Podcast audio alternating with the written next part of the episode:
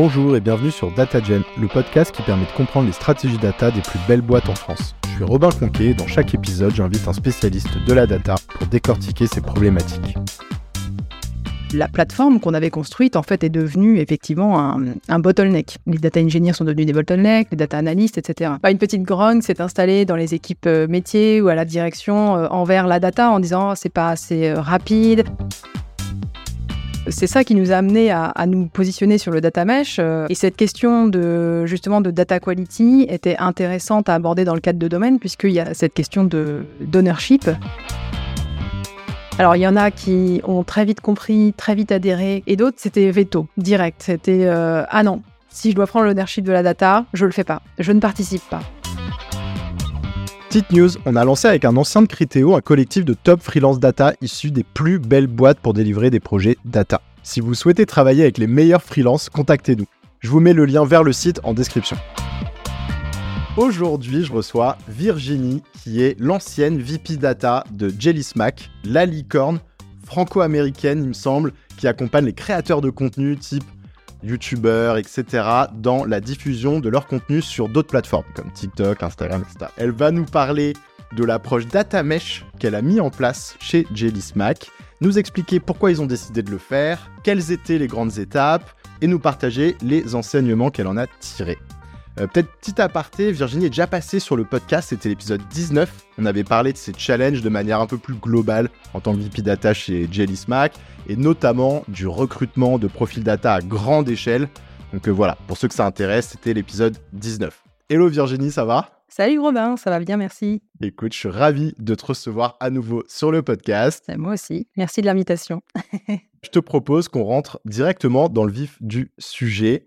Est-ce que tu peux nous expliquer quel était le contexte chez Jelly Smack Pourquoi vous vouliez mettre en place une approche data mesh oui, alors euh, effectivement, au début, euh, on n'avait pas l'idée de mettre en place une équipe data mesh, parce qu'au début, euh, c'était une société de 300 personnes, il y avait une petite équipe d'une dizaine de data scientists, mais qui étaient surtout répartis dans des équipes produits, et il y en avait un qui était dans une équipe métier, qui était la finance.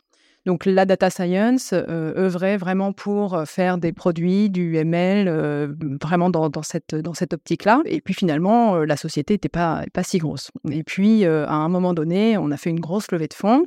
C'était en début 2021 et tout s'est accéléré. Voilà, on est passé en mode hyper croissance. Tout à coup, les 300, 400 personnes sont devenues 1500 personnes en un an. Donc le voilà, le millier de personnes qu'on a embauchées est arrivé et voulait tout à coup accéder à la donnée, avoir des analytics, avoir ses propres data analysts, etc. Le problème, c'est que on avait des data scientists répartis dans des équipes produits qui faisaient de la data science, du machine learning principalement.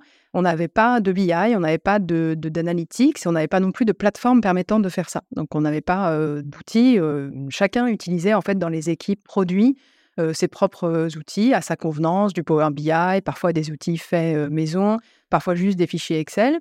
Et puis le patron, quand il avait besoin de chiffres, en fait, il allait taper à la porte de toutes les équipes. et puis après, il faisait sa propre agrégation et c'est comme ça qu'il suivait en fait un petit peu l'activité de la société. Donc on a recruté massivement. Donc voilà, c'était effectivement l'objet principal de notre podcast, une centaine de, data people, on va dire, hein, qui allaient vraiment de business analyst, data analyst, data scientist, AI engineer, mais aussi des gens sur la, gouvernance des données, la qualité des données. Et donc, euh, en se disant, bah, avec euh, voilà ce, pool de data people, en fait, on va pouvoir un petit peu euh, répondre à toutes les demandes. En vrai, c'est ça n'a pas fonctionné aussi bien qu'on l'aurait voulu parce que finalement tout le monde était nouveau. Alors être nouveau dans un domaine comme le marketing, les ops, etc., tu as un certain temps d'adaptation à ta société.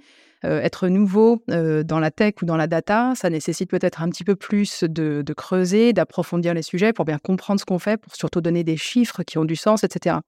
Donc le, temps d'onboarding en fait était très long et très vite, même la plateforme qu'on avait construite en fait est devenue effectivement un, bottleneck. Les data engineers sont devenus des bottlenecks, les data analysts, etc. Donc une petite grogne a commencé à, s'installer dans les équipes métiers ou à la direction envers la data en disant «Oh, c'est pas assez rapide, euh, où là, on attend trop les matins pour avoir ça, ou ce chiffre-là, souvent, il n'est pas bon, etc., etc. Au bout d'un moment, ce que tu dis, c'est que vous arriviez soit pas à répondre assez vite aux demandes des équipes métiers, ou il y avait d'autres problèmes? Oui, c'est ça. On n'arrivait pas à répondre assez vite, et puis on avait un problème de qualité de données. parce que finalement, le temps que cette plateforme se mette en place, il faut bien que l'entreprise fonctionne et continue de fonctionner. Donc, beaucoup d'équipes se mettaient sur des outils à leur convenance, encore une fois, pour faire leurs propres analyses ou pour rentrer les données dont ils avaient besoin. ça pouvait être du Excel, du Airtable ou du Monday. Donc Monday était massivement utilisé chez Jellysmack. Peut-être en deux mots, tu peux rappeler ce que c'est que Monday? Je suis pas sûr que tout le monde soit familier. Oui, alors Monday, c'est un outil, euh, en, quelque sorte, c'est une base de données, un peu comme Excel, mais avec une UI et une UX, euh, un design beaucoup plus euh, attractif, où tout le monde peut un peu entrer ses données dans des, dans des champs, vraiment des cases en mode, en mode ligne, en mode colonne. Nous, on utilisait Monday massivement, du coup, comme une source de données, puisque une partie des équipes l'utilisaient massivement pour rentrer des données sur nos créateurs de contenu. Et donc, on peut très bien imaginer que, effectivement, ces équipes qui entrent ces données ne sont pas des gens de la tech. Hein. Souvent, ça va être bah, chez, chez c'était beaucoup les opérations, hein, les équipes Ops. Elles n'ont pas forcément cette conscience que, en fait, ce qu'elles sont en train de faire, rentrer ces données, ça a énormément de valeur. Et donc, elles n'en prennent pas forcément soin. pour eux, c'est leur quotidien. Ils entrent, voilà, le nom d'un créateur, quand est-ce qu'il l'a contacté la dernière fois, combien il a fait de vues. Si euh, un matin, il arrive au travail et il se dit, bah, tiens, ce créateur, il est plutôt mon portfolio ou euh, euh, il est plus chez nous, bah, je vais retirer quelques lignes, bah, ça, ça cascade derrière. Nous, c'est une source pour nous. Et ensuite, ça fait un dashboard que le patron voit. Et donc, ce matin-là, tout à coup, il y a quelque chose qui casse. Alors, ça casse pas techniquement parce que les pipelines sont bien faites, etc.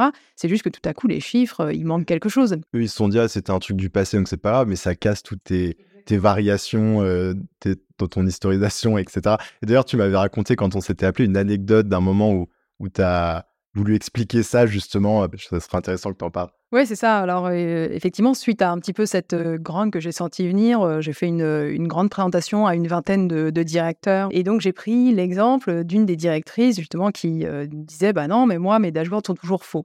Et je lui dis, bon, regarde ton dashboard. Il prend cette donnée-là. Cette donnée-là, elle vient de cette base de données-là. Cette base de données, elle est remplie par cette équipe-là. Et cette équipe, elle, a cette donnée de cette équipe-là. Et cette équipe-là, c'est la tienne. Et en fait, ce qui s'est passé quand tu as eu un problème la semaine dernière, c'est que une de tes personnes de cette équipe a changé le nom du créateur, hein, sans doute, et bah, ça a tout cascadé et ça a tout cassé. Ce qui fait que du coup, tu t'es retrouvé avec ton dashboard qui était faux. La première réflexe, c'était de dire la data euh, fait des bêtises. Et en réalité, du coup, tu vois qu'il y a une, un enchaînement. Et là, elle s'est exclamée, c'était comme une révélation. Ah, mais je suis la source de mon propre problème. Ça a été hyper intéressant comme échange avec tous, parce qu'il y a eu une sorte de réalisation de OK, en fait, on est vraiment acteur. Oui, on est acteur, c'est ça. La donnée, c'est pas juste euh, quelque chose comme ça qui traîne dans un coin et dont on ne fait rien ensuite. Tout ce qui peut être euh, exploitable, valorisable, on va l'utiliser. Donc faites-y attention. Tu vois, peut-être que maintenant, on passe un peu plus sur justement ce que vous avez décidé de mettre en place en termes de data mesh. Donc c'est ça qui nous a amené à, nous positionner sur le data mesh. On avait mis en place déjà certaines choses on voyait que ça n'allait pas forcément assez vite pour certaines équipes. Alors, on avait détaché des data people ou on avait assigné, affecté, on va dire, des data people à ces équipes tout en gardant un management centralisé. Donc ça, cette décentralisation un petit peu des compétences et des gens, on l'avait déjà un peu. Moi, quand je suis arrivée, c'était un petit peu des, des, squads, des feature teams, on va dire. Puis par la suite, on est passé en agile at scale avec des tribes, avec quelque chose un peu plus construit. Donc on avait vraiment toutes les compétences qui étaient réunies dans une tribe, à la fois business, tech, produit, métier, tout marchait ensemble. Et donc, dans cette optique data mesh, ça nous arrangeait parce qu'on avait des domaines qui en fait, popait un petit peu de façon naturelle. Et cette question de, justement, de data quality était intéressante à aborder dans le cadre de domaine, puisqu'il y a cette question de d'ownership portée par le data mesh qui nous intéressait énormément. On se disait, bah, justement, cette fameuse équipe qui est responsable de rentrer les noms des créateurs et d'autres informations, elle devrait être responsable de cette donnée. Et ça veut dire que, du coup, quand elle la diffuse, eh bien, elle s'assure qu'elle est euh, cohérente, qu'elle est euh, récente, enfin, toutes les choses qu'on peut imaginer autour de, de la gouvernance et de la qualité de données. Donc ça, ça nous a fortement intéressé euh, d'aller dans cette optique-là. D'un point de vue technique, il a fallu aussi repenser les choses. On était parti d'une plateforme finalement centralisée, assez verrouillée, parce qu'on ne voulait pas qu'effectivement elle soit polluée, cette plateforme, ou détériorée par des gens qui ne seraient pas de la tech, par exemple. Moi, j'avais des équipes vraiment formidables et pleines de bonnes intentions. Le fait de leur dire, bah maintenant, on va ouvrir cette plateforme et tout le monde pourra mettre des données dedans, ça, ça a été une chose un petit peu compliquée à gérer. Mais du coup, c'était ça l'idée, c'était de se dire, bah, la data plateforme centralisée qui fournissait les data ou les services directement, elle va devenir une data plateforme qui fournit d'autres data plateformes. En gros, c'était vraiment une génératrice de mini data plateforme pour chaque domaine, chaque métier, pour que chacun, dans chaque métier, chaque domaine, puisse être indépendant, autonome, presque choisir la stack qu'il voulait mettre en place pour pouvoir ingérer, transformer euh, et restituer les données euh, comme bon lui semblait. Donc vraiment, toute la stack technique, on a fait un premier data products qui était une data plateforme, un template qu'on pouvait donner à chaque domaine pour qu'il puisse le faire euh, popper en fait de son côté. C'était par exemple avec du Terraform ou une technologie Exactement. comme ça. Ok super intéressant. Il y a quand même un axe aussi un peu organisationnel. Est-ce que là-dessus, il y avait aussi bah, une transformation à mettre en place? C'est-à-dire que ces équipes devaient recruter des gens. Est-ce que c'est finalement des gens de ton équipe qui voilà, avaient l'opportunité de partir, de choisir un domaine et de devenir la petite équipe data dans ces domaines? Comment ça s'est passé? En fait, on a commencé avec une, un, domaine très tech data. Donc, on a commencé par un domaine qui était proche de nous et qui était constitué majoritairement de, tech et de data pour vérifier que ça pouvait fonctionner. C'était lequel? Bah, C'était le domaine justement qui ingérait les données euh, de, des réseaux sociaux. Euh, comme c'était de toute façon un truc très technique où finalement l'ownership n'était pas forcément très clair ou très direct. Donc, on a commencé avec cette, cette équipe-là en interne euh, chez nous. Ça fonctionnait bien. Et puis après, on s'est dit, bah, on va détacher des petites équipes sur ce, modèle-là, un peu partout. Et donc, effectivement, on a détaché en fait des data people euh, par grappe, en quelque sorte, euh, dans les tribes. On a poussé vraiment le truc assez loin parce que finalement, euh, chaque tribe s'est retrouvé en compétition avec d'autres tribes pour les ressources. Voilà, ils voulaient tous avoir leur part de petites data teams. donc, en fait, tous les trimestres, je crois, on regardait en quelque sorte, quel tribe allait euh, avoir le droit euh, d'avoir plus de data scientists ce trimestre-là, plus de data analysts, etc., etc. Donc ça générait en fait des conversations qui étaient euh, aussi intéressantes parce que les tribes devaient nous expliquer aussi, on devait, c'était évidemment en accord, ce qu'elles voulaient faire avec ces équipes data et en quoi ça avait du sens que ce soit des équipes data qui viennent et pas forcément des équipes tech, par exemple. Oui, et puis parce que vous pouviez pas plugger un modèle identique partout. En fait, tu étais obligé d'aller sur du cas par cas sur chaque domaine entre les déjà leur maturité tech à la base, en as peut-être qui partaient de plus loin, donc là où il fallait envoyer plus de gens, etc. Et aussi tout simplement par rapport à leur typologie de données, leurs besoins, les, use cases qu'ils allaient en faire. Oui, exactement. En fait, avec la croissance de JSMAC, on a aussi ouvert plein de verticales qu'on n'avait pas avant, plein de nouveaux euh, produits, plein de nouvelles entités. On a fait voilà, une entité qui était plus fintech, on a fait une entité qui était crypto, NFT, enfin voilà, des choses très différentes finalement du core business et qui requéraient aussi des technologies qui étaient un peu différentes. Et par exemple, le morceau qui faisait l'acquisition de la donnée, elle était faite en Rust, alors que tout le reste de la société fonctionnait sur un autre langage. Et le responsable de l'entité crypto NFT, il voulait passer en Go. et donc, du coup, il fallait aussi gérer cette multiplicité de, langage, euh, de techno et euh, d'infrastructure qui va bien derrière. Et après, effectivement, pour revenir à ce que tu disais tout à l'heure, il y a aussi une part absolument phénoménale, non négligeable euh, du tout de communication et de formation. Nous, on a mis en place des sortes d'académies internes, des formations aux équipes, parce que finalement, euh, elles devenaient chacune dans leur domaine indépendantes. Donc il fallait euh, quand même leur expliquer quelle était la gouvernance globale, parce que ça restait euh, une gouvernance partagée, et les outils qu'on avait en centrale et ce qu'on allait maintenir ou ce qu'on allait continuer à accompagner. Donc ces équipes, il fallait qu'elles soient formées aux nouveaux aux, outils pour bien s'intégrer avec le central. Et celles qui voulaient essayer d'autres choses, on avait ce côté on-road et off-road. Donc quand tu voulais faire quelque chose qui n'était pas disons, dans le patrimoine des technos validés par, euh, par Jelly Smack, bah, tu pouvais voir ailleurs, voir une autre techno, mais ça devait rester en mode POC de ton côté jusqu'à ce que on ait pu prouver qu'effectivement ça avait du bon sens, que c'était mieux que et qu'on puisse l'intégrer dans une stack validée par Jelly Smack à la fin. Oui, parce qu'en fait, quelque chose qu'une équipe lance dans son coin, bah vous, ça vous rajoutez finalement une charge parce que gouvernance partagée, vous allez reprendre nécessairement une partie de la maintenance aussi. Exactement. Et donc, euh, si toutes les équipes commencent à faire ça, tu te sens ça. Non, c'est ça. Et en même temps, tu veux pas euh, freiner les équipes non plus. Elles ont besoin d'avancer. Nous, on ira moins vite qu'elles, évidemment. Donc, il faut leur laisser la flexibilité d'avancer, mais dans un certain cadre. Et donc, tu me disais que vous avez rencontré des challenges énormes. Tu peux nous en dire un peu plus là-dessus? Il y a une première chose que, effectivement, que je n'avais pas forcément anticipé. À un moment donné, il est devenu clair que les équipes data allaient devenir bottleneck et, que du coup, c'était compliqué pour elles, mais pour toute la société. C'était compliqué pour elles parce que bah, elles se sentaient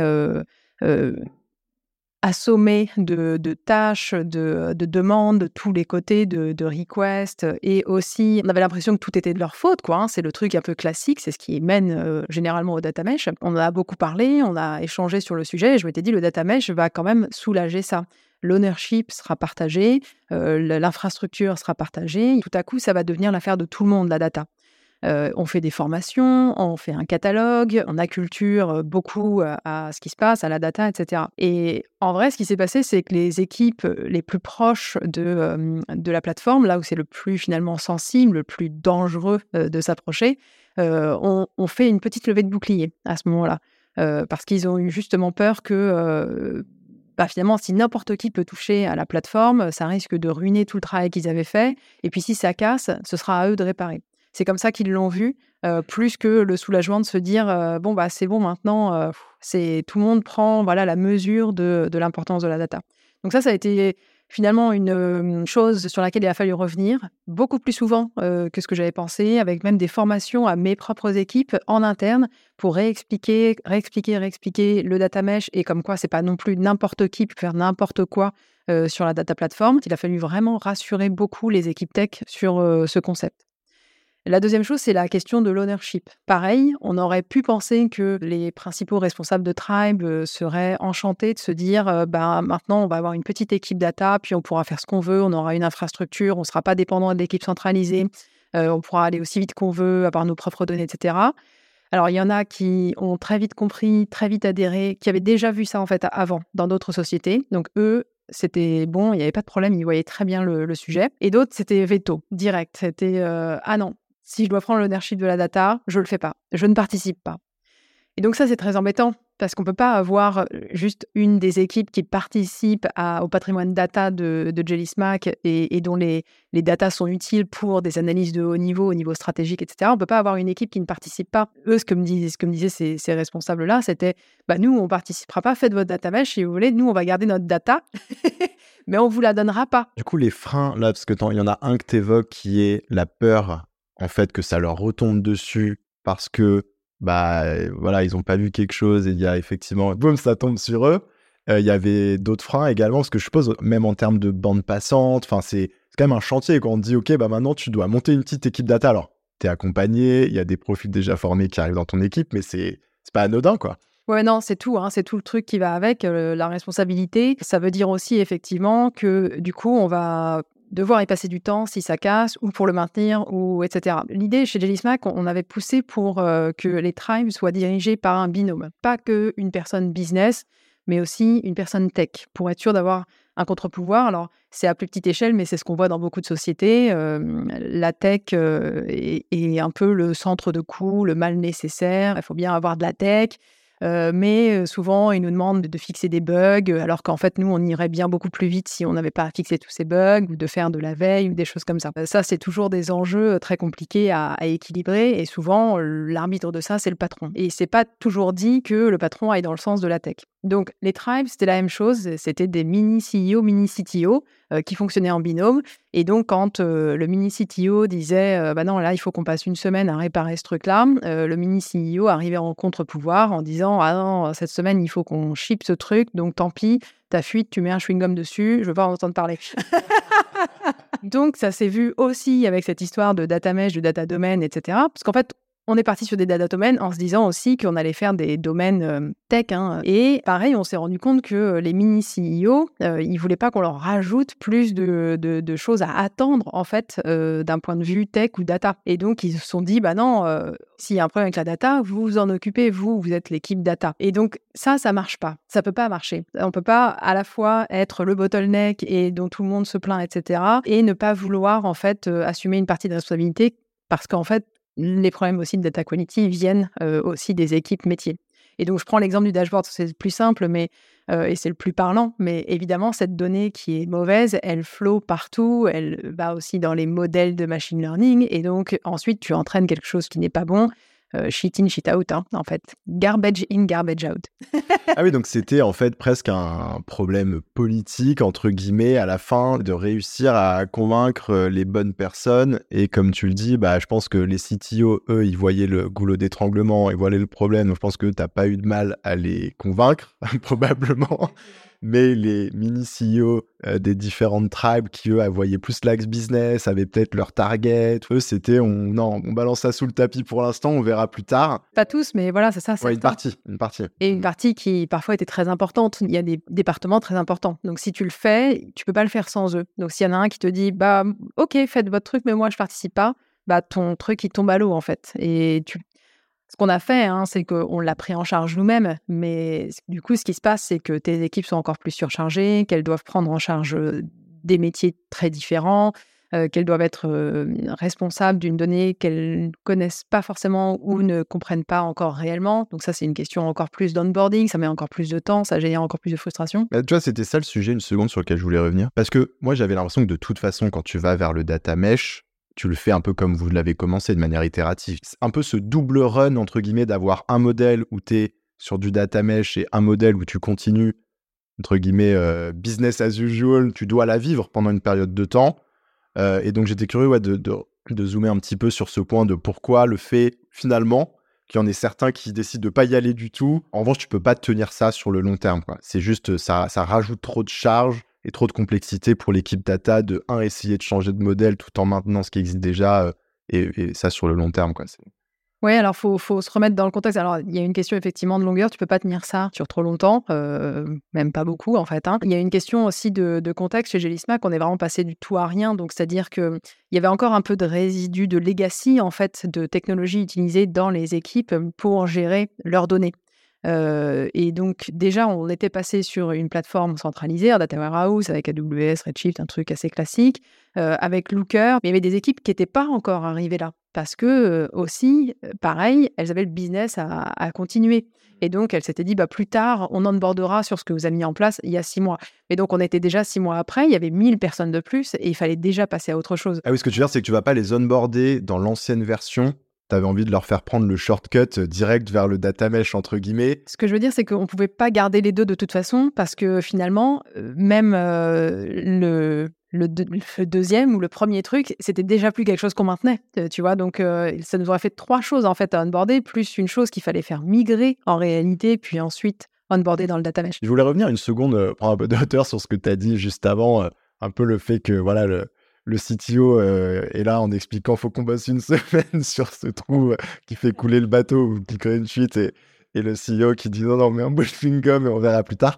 J'aime beaucoup. À quoi c'est dû selon toi un petit peu ce manque d'influence que la tech euh, va avoir et en particulier dans une boîte aussi tech que Jelly Smack C'est vrai qu'on est passé un peu vite là-dessus et que comme ça, je l'ai un peu pitché en c'est une boîte qui accompagne les, les youtubeurs voilà, à, à, diffuser leur contenu sur plein de plateformes.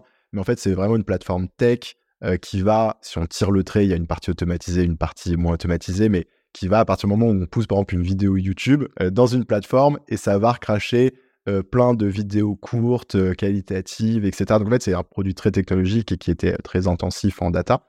Puis j'ai l'impression que vous aviez une culture très tech. Et donc ouais, je me dis c'est d'autant plus étonnant que, alors peut-être que le mini CEO ait plus d'influence que le mini CTO, ok, mais qu'à un niveau plus global, il n'y a pas un moment, tu vois, tu personne à qui te rattacher qui a pu step up pour dire non, là, c'est tout le monde y va, il faut qu'on passe sur ce nouveau modèle parce que sinon, dans quelques années, en fait, ça, ça, marchera plus, quoi. Ma réponse a peut-être été un peu ambivalente, mais c'est grâce à l'ADN tech et à la mmh, volonté des dirigeants de Jelly Smack de, faire une boîte très tech, très IA et très data qu'on a réussi à aller jusqu'au data mesh. Euh, c'est des initiatives qui parfois sont un peu tuées dans l'œuf dans d'autres entreprises. Chez Jelly ça n'a pas été un, souci d'en parler. Mais d'un autre côté, l'hypercroissance a fait qu'il fallait absolument rapidement monter de nouveaux produits, avancer sur le business. Et donc ça, ça venait contrecarrer en fait un projet tech qui est par nature plus long. La, temporalité d'un projet tech est, pas du tout la même que voilà une initiative euh, business qu'on pourrait lancer assez rapidement. On a eu un CTO à un moment parce qu'effectivement on est devenu très gros et donc il a fallu un petit peu avoir une personne pour avoir une vision et vraiment porter ça auprès de, des fondateurs. Et lui était effectivement très euh, très pour le data mesh et il comprenait très bien euh, l'idée derrière et en quoi on en avait besoin. Mais toujours est-il que je pense qu'effectivement ça venait quand même en, voilà en collision avec euh, une envie, un truc très urgent de business où il faut aller très très vite. Tu peux pas lancer un truc et au bout d'un mois dire bon bah on arrête, ça marche pas. En tech, ça peut pas. Un mois, c'est rien du tout. Tu es obligé de laisser le temps à une initiative tech de montrer qu'elle a de la valeur et ça peut souvent prendre six mois, un an, parfois 18 mois ça, c'était des choses qui étaient, voilà, qui sont inacceptables souvent dans les startups et encore plus dans les scale-up. Alors, c'est une question qui est difficile, mais si tu te mets dans les pieds du CEO, toi, tu penses que par exemple, un CEO qui était CTO de formation, peut-être, là, lui, il aurait pris la décision d'y aller euh, jusqu'au bout et de se dire, bah non, c'est un mal nécessaire, entre guillemets, et on ralentit un peu le business, mais on sera gagnant euh, à, à, plus trois ans.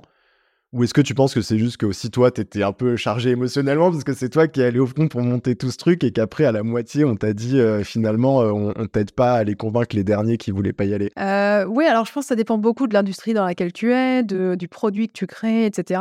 évidemment, si tu crées un produit tech, je pense qu'un CEO qui était CTO, qui est un tech ou une tech, c'est hyper bah, à mon avis, c'est fondamental et il y a sans doute pas mieux pour vendre un produit tech qu'un tech. et pour aussi savoir un petit peu mitiger le risque, en fait. Hein. parce que tu peux toujours te dire, bon, bah ça, on a ce problème-là. On peut effectivement mettre un chewing-gum sur la fuite ou on peut utiliser des, humains pour réparer ça, puis embaucher plein d'humains comme ça ce sera toujours pris en charge. Mais en fait, c'est pas scalable. Et donc, du coup, tu te dis, euh, oui, mais alors ça veut dire que dans deux ans, j'aurai toujours besoin d'autant d'humains. Et donc, du coup, euh, ma masse salariale sera énorme. Et en fait, tu capitalises jamais là-dessus.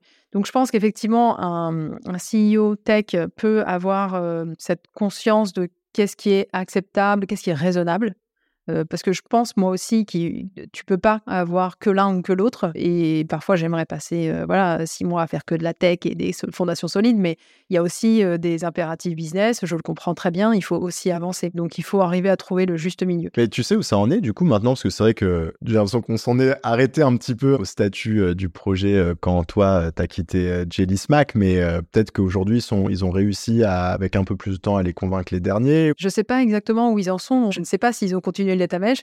Moi, je pense que le data mesh n'est pas une réponse à toutes les boîtes hein, ou à toutes les structures. Pour Jellysmack, clairement, euh, c'était, je pense, une excellente idée parce que euh, aussi cette notion de, de la data comme un produit. Euh, donc, pour moi, je trouvais ça extrêmement pertinent. Pour des tailles de boîtes plus petites ou pour d'autres secteurs, etc., je pense que le data mesh n'est pas forcément la solution. Je voulais qu'on finisse sur un autre sujet. Il y a une tendance qui est encore plus grosse que le data mesh, qui a presque euh, complètement, euh, comment dire, euh, qui fait de l'ombre au data mesh. Ce sont les IA génératives. Et j'étais curieux pendant que j'étais sur le podcast d'avoir un petit peu tes réflexions sur ce sujet. Qu'est-ce que ça t'évoque, les IA génératives, toi? Ouais, c'est compliqué. Ça m'évoque une explosion euh, intellectuelle. C'est incroyable ce qui se passe. Je pense aussi qu'on a du mal à en mesurer euh, l'étendue. Tristan Harris, euh, qui est un expert chercheur en IA, qui, qui, parle de rubber band effect ou l'effet élastique. Et c'est vraiment moi ce que j'ai ressenti quand on a commencé à en parler de ça et quand, c'est, quand c'est, ça a commencé à sortir, ChatGPT et toutes les capacités derrière. On est face à quelque chose de tellement spectaculaire que notre esprit s'étire pour comprendre le truc, mais c'est tellement nouveau, tellement différent de, notre paradigme, de ce qu'on se connaît, que ça implose. L'élastique revient en fait à son état initial et on repart sur quelque chose qu'on connaît alors que en fait, non, on ne connaît pas. Et je pense qu'il y a un exemple qui est très parlant, c'est début 2022, le fameux Tristan Harris, du coup, il parle aux journalistes et il leur fait une, petite présentation, il fait un prompt et ça génère une image. Et il y a euh, voilà une poignée de journalistes qui se disent cool, jolie cette image et tout. Ok, ça se passe bien. Ensuite, euh, la première question qui est posée à Tristan Harris, c'est mais d'où vient cette image? De quelle base de données vous l'avez sortie? Et voilà, il est revenu à quelque chose qu'il connaissait. Cette image ne peut pas être sortie de nulle part. Elle a forcément été dans une base de données. Et c'est exactement ce à quoi on est en train d'assister. Et donc, il faut se dire, non, en fait, vraiment, la machine apprend toute seule. Elle génère des choses qui n'existent pas, qui ne viennent pas de nous, incroyable. elle a appris à parler le farsi, la langue perse, incroyable. Et on ne on lui a pas demandé de faire ça. Pourquoi elle a fait ça? Sans doute, il y a eu besoin. Enfin, c'est tout est absolument incroyable. On est vraiment en train de vivre quelque chose qui est fou. Moi, je, ça me dépasse. Beaucoup de chercheurs disent que ça les dépasse. Beaucoup de chercheurs se trompent régulièrement toutes les deux semaines sur quand est-ce que ce truc-là pourra être atteint. et ils le disent, hein, la plupart n'arrivent pas. Ils avaient prévu ça pour euh, dans des dizaines d'années et ça arrive genre dans deux mois, quoi. C'est vrai que tu comprends pas ce qui se passe maintenant, mais en plus tu comprends même plus ce que tu peux attendre euh, du futur parce que ça a tellement cassé les échelles de temps de ce qu'on peut attendre en termes de, et c'est tellement nouveau que du coup, tu n'arrives pas à te projeter dans un futur euh, avec ça. C'est comme quand tu fais un produit de rupture et que tu es un entrepreneur, tu as créé un produit que tu trouves super parce que toi, tu as vraiment bossé dessus, tu l'as réfléchi, tu le présentes à un client potentiel. C'est tellement différent de ce qu'il connaît que tu vas perdre ce client parce qu'en fait, il ne sait pas quoi en faire derrière. Et il y, a y a un truc qui me fascine, c'est euh, l'Université Hopkins qui a, qui a sorti ça, je crois, en 2022 donc il n'y a pas si longtemps, hein, l'année dernière, euh, l'AI, euh, GPT 3, je crois, 3.5, avait une empathie, on va dire, proche d'un enfant de 9 ans. Et là, mars 2023, c'était environ 6 ou 8 mois après l'étude de 2022, non seulement GPT-4 a plus d'empathie qu'un enfant de 9 ans, mais en fait, il a plus d'empathie que l'humain moyen. L'humain moyen, quand on lui pose des questions, il y a un test hein, pour ça, il a de l'empathie à 87%. Là, GPT-4 est à 100%. Et c'est pour ça qu'il y a des études qui montrent qu'en fait, les patients préfèrent parler à une IA. Ils ne savent pas qu'il y a une IA derrière, mais ils les trouvent beaucoup plus empathiques que les médecins. Et donc, tu te retrouves avec quelque chose où tu te dis, est-ce que ça va pas plus loin que juste, OK, tu as la générative AI, alors en entreprise, on peut automatiser euh, des choses, on peut faire moins de tâches euh, répétitives, etc. Mais en fait, si tu vas plus loin que ça, ça veut dire quand tu parles à une IA, elle est plus bienveillante, ou elle te comprend mieux, ou elle arrive à mieux répondre euh, à tes attentes, à tes besoins, etc. Est-ce que ça a un impact sur l'humain On va forcément utiliser notre cerveau à des choses qui ont plus de valeur ajoutée?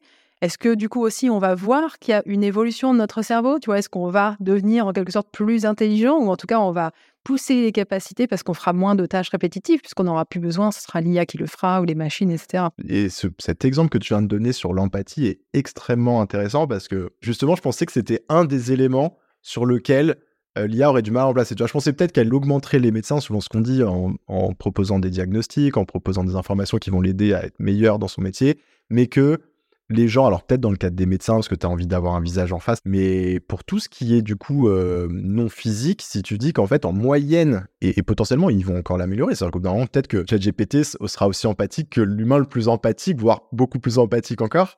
Et là, euh, ça, pose des vraies questions sur, euh, sur la place qui va nous rester. Je rebondis sur un peu comment tu vois l'avenir du métier de data. La question qui revient toujours, je vois tout le temps des articles qui sortent, c'est est-ce que ChatGPT va remplacer le data analyst? Et ça, j'adore, c'est sur Twitter ou, sur euh, LinkedIn, c'est T'as ceux qui disent, mais c'est évident, euh, un peu comme euh, tu disais, parce qu'on en sait rien, mais peut-être qu'en fait, aujourd'hui, on ne le voit pas, mais dans un an, peut-être que ce sera le cas. Ou est-ce que c'est non, parce que tu as ceux qui sont très pragmatiques et parce qu'en fait, aujourd'hui, bah, c'est la qualité de données, c'est la modélisation. Enfin, voilà, il y a encore des problèmes qu'il est loin de pouvoir gérer, notre ami ChatGPT. Oui, cette question de est-ce que ça peut remplacer un data analyst ou un développeur? Moi, j'ai beaucoup du coup testé tout ce qu'OpenAI fournit dans leur version bêta pour les développeurs. Pour l'instant, tout de suite, la réponse, c'est non. ChatGPT fait beaucoup d'erreurs et il faut être tech derrière ou data, data analyst, développeur pour comprendre où il a fait l'erreur, pourquoi il a fait l'erreur et pour la démuguer. Par contre, c'est une aide incroyable. Tu peux aller beaucoup plus vite grâce à ChatGPT. Donc là, tout de suite, non. Par contre, c'est un outil. Voilà, comme que tu utilises un, marteau pour enfoncer un clou, tu peux utiliser ChatGPT pour euh, générer tes chiffres, euh, créer ton, application, ton site, etc. Mais c'est pas à la portée de n'importe qui. Si t'es pas développeur, euh, tu vas implémenter le truc, ça va bugger, tu sauras pas quoi faire. Par contre, ça va tellement vite qu'on peut effectivement se dire que ça va ne faire que s'améliorer et que peut-être dans un an, deux ans, deux semaines, j'en sais rien, tout à coup, ce sera extrêmement bon, ça fera pas de bug, ce sera sur euh, l'état de l'art et on fera euh, euh, du, code incroyable et de la data science qui va plus loin que ce qu'on est capable de faire. Ça, je ne le sais pas. Moi, je me suis beaucoup posé la question pour moi-même. Je me suis dit, qu'est-ce que je dois faire pour intégrer, aborder ce virage dans mon propre métier? Qu'est-ce que je vais devenir en fait avec ça? Comment je fais pour l'embrasser et pour l'accompagner plutôt que de voilà évidemment de rester sur le côté? Je pense qu'il faut il faut mettre les mains dedans tout de suite à tous ceux qui ont les capacités de coder, de développer, qui comprennent un petit peu ces choses-là. Il faut y aller, il faut tester, il faut pratiquer parce que c'est vraiment hyper intéressant, c'est mmh, fascinant. Et, et, et, en plus, les, finalement, les, les, use cases et les réponses, elles viennent comme ça, je pense, en pratiquant, etc. Mais du coup, c'est très difficile de savoir où ça va. Sauf que là, on sent quand même qu'il y a quand même quelque chose à en faire. Et donc, je pense que les entreprises qui vont être capables de se dire, OK, on alloue une petite partie pour vraiment la recherche là-dessus, c'est intéressant. Pas que la recherche, hein. il y a ce que tu peux faire par la suite ou, comment tu peux faire des modèles en interne aussi, parce qu'il y a toute une question d'éthique, de protection des données. Mais il y a aussi tout ce que tu peux mettre en place tout de suite sur l'automatisation en fait dans ta société. Le service client, les ops, tout ça peut être révolutionné par la générative AI. Et ce serait dommage de s'en priver. Mais ça, ça veut dire que tu dois avoir une petite cellule de peut-être cinq personnes qui implémente ça, qui est à part, qui fait ça pendant quelques mois. Et ensuite, normalement, tu peux gagner en productivité. Moi, c'est ce que je ferais en fait voilà, dans, ma prochaine société. Je pense que ce serait intéressant d'avoir une sorte de Tiger Team qui s'occupe de ça pour la boîte et qui puisse mettre en place tout ce qu'on peut mettre en place sur la générative AI. Excellent. Bah écoute, tu viendras nous en parler sur le podcast. Avec plaisir.